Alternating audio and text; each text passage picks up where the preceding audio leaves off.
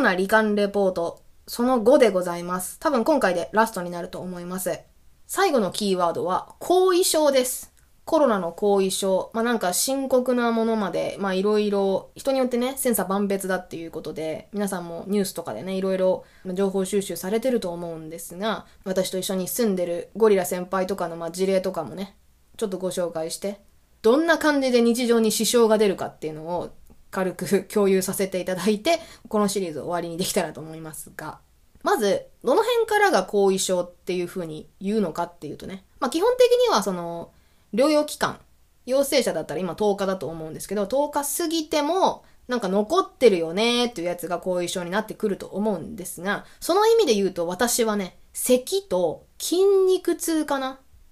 で、えーゴリラ先輩はね、関節痛と筋肉痛って言ってたかな？筋肉痛が彼はすごいですね。で、しかもね、局所的なんですよ、彼の筋肉痛は。えーと、皆さん、自分のね、お尻、お尻の、えーと、なんていうの、付け根というか、お尻のすぐ下。足の付け根みたいなところが痛いらしくて、そこだけですよ。そこだけ謎の筋肉痛が発生してて、一時期なんかね、ずっとそこに私がバンテリンを塗ってあげるっていう意味わからん ことをやってたんですけど。私に毛だらけのお尻を見せてきて塗ってくれっていうのも、嫌だよって言ったんですけど、まあ、いやいや塗ってましたが、変わるの？って言ったら結構、あの、効くって言ってて、そうですかって言ってたんですけど。なんでこんなあの、ケムクジャラのケツにバンテリンを塗った話をしなきゃいけないんかっていう話なんですけど、まあなんか多分ね、人によって全然筋肉痛になる位置ね、違うと思うんですが、で、私も筋肉痛あって、私はね、背中がめちゃくちゃ痛い。もう、背中が全面的に筋肉痛。なんか、背中のどっか一部、肩とか、あの腰とかじゃなくて、もう、なんか全部が全体的にビキビキビキビキ痛い、みたいな感じですね。別になんか体を使った運動はもちろんしてないんですけど、療養期間中ね。でもずっと背中が痛かったですね。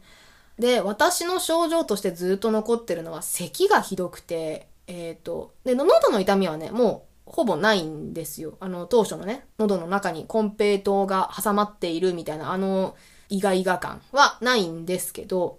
なんていうの？今これどうなんですかね？私自分で喋っててあんまり鼻声だなっていう実感ないんですけど、まあ、多分でも普段の声よりはちょっと鼻にかかった声になってるかなと思うんですが、苦しいのがね、あの、前触れなく咳が出ることですね。もちろんこうやって喋ったりして喉を酷使したりするとちょっと乾燥してきてゲホゲホ言ったりはするんですけど、夜中とかさ、全然それまでしんどくもなんともないのにさ、突然なんか咳、咳タイムが始まるんですよ。なんかこれ以上したらなんかあばらをね、折れるんじゃないのかなみたいな。で、それがいつ出るかわからないっていうのもあって、なんかあんまり動けないですね、不用意に。私の場合はですけど、体勢が変わった瞬間とかにゲホゲホゲホゲホ始まったりするので、何をするにも咳がセットになってくるから、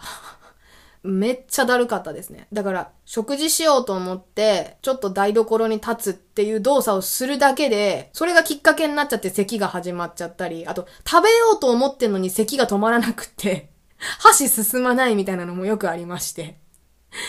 いや、そういうのがね、地味にめちゃくちゃ困、困るな。だから、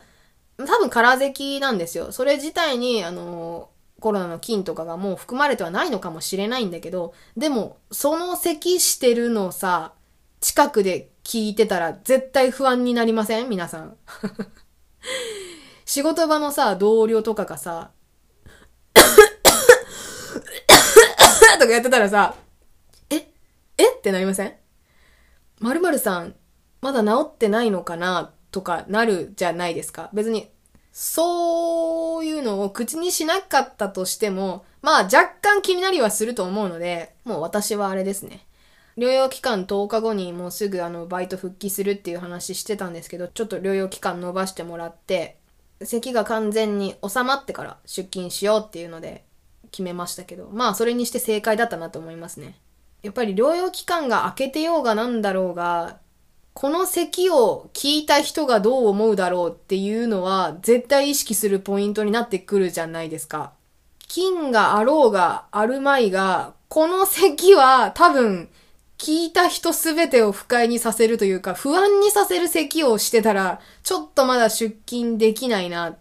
ていう風になってきちゃうので、そこはもうなんか無理せず、ちゃんと療養期間として当てた方がいいなってのは思ったので、なんか、これ以外にもさ、いろんな症状があると思うんですよ。まあ、それこそね、味覚とか嗅覚障害とかもあると思いますし、まあ、そういうのはさ、あの、外から見えにくいから、そのなんか周りを不安にさせるってのは少ないかもしれないんですけど、なんか、こう、物理的にもう見たらわかるとか、音聞いちゃったらわかるみたいな、ずっと鼻声とか、ずっと鼻水出てるとかいうのは、後遺症だって知らない人が見たらなんかちょっと不安になるんじゃないかなってのを本人が気にしちゃうっていう問題がやっぱりあると思うので、まあ難しいですけどね。そんなこと気にしてたらね、いつまで経っても仕事に行けないっていうのはあると思うんで、ある程度もなんか折り合いをつけなきゃいけない部分もあると思うんですけど、でも可能ならね、できることならちょっとギリギリまで療養期間伸ばすみたいなこともね、必要なのかなとは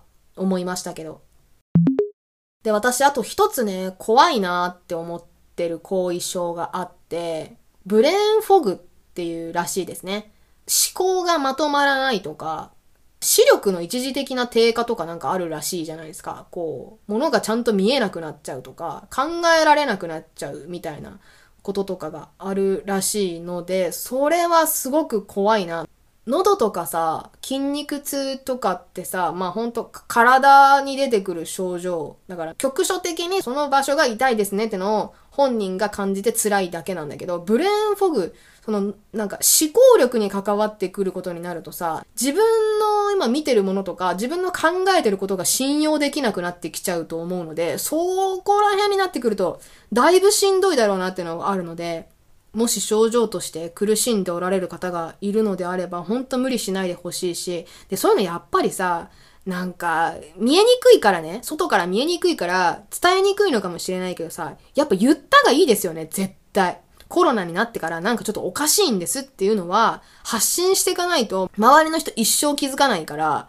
まあなんか、言ってく、発信して、情報共有するっていうのもやっぱ必要なのかなって思いますね。こう、気負って、こんなこと言っても信じてもらえないかもしれないとか思っちゃうかもしれないんですけど、やっぱ言った方がいいんだろうなってのは思うし、知らせていって、そういう症状の人もいるんだ、いて当然なんだっていう社会になっていかなきゃまずいなっていうふうには思いますね。そういう見えにくい症状を知れば知るほどに。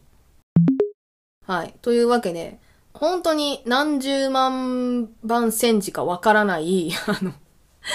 罹患レポートとして、えー、5回ですか ?5 回にわたってお届けしてまいりましたが、いかがでしたでしょうか？特に内容はないんですけれども、まあなんかでも、今回ね、こんだけ日が空いちゃったので、何かしら、この療養期間をさ、意味があったものだと思いたいなと思って撮り始めたので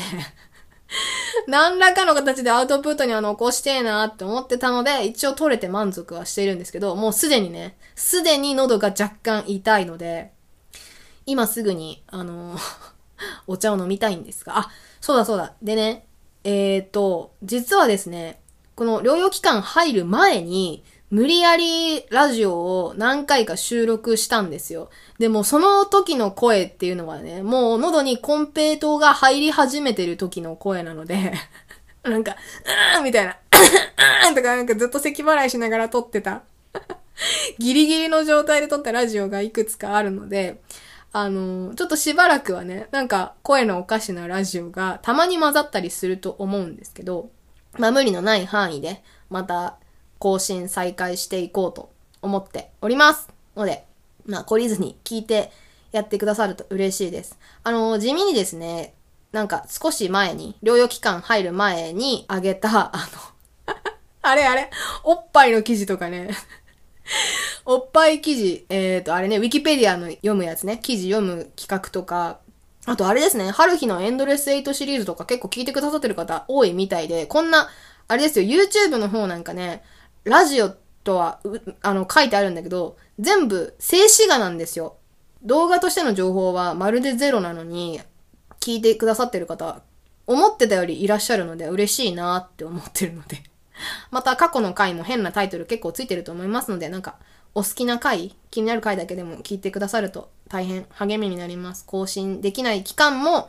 あ聞いてくれる方がいるんだなーって思うと、次の台本を書くのがね、すごく楽しみになってモチベーションが上がるので、はい。ぜひ聞いてやってくださると嬉しいです。もしよろしければね、感想などもお待ちしております。YouTube でしたらコメントで、Twitter でしたら、ハッシュタグ、チャコラジとつけていただくと、私がエゴサーチして、そのうち読むと思います。ので、よろしくお願いいたします。皆さんもね、ぜひ、体には本当に気をつけて、そして無理をなさらないで、あの、お過ごしいただければと思います。で、もしね、あの、症状が似てれば、あの、今回の私のなんかライフハック、も、ちょっとでも参考になればいいなと思いますので頭の片隅のどっかに置いといてくださると嬉しいです。はい。それでは今日は以上にしたいと思います。ありがとうございました。それでは失礼します。バイバーイ。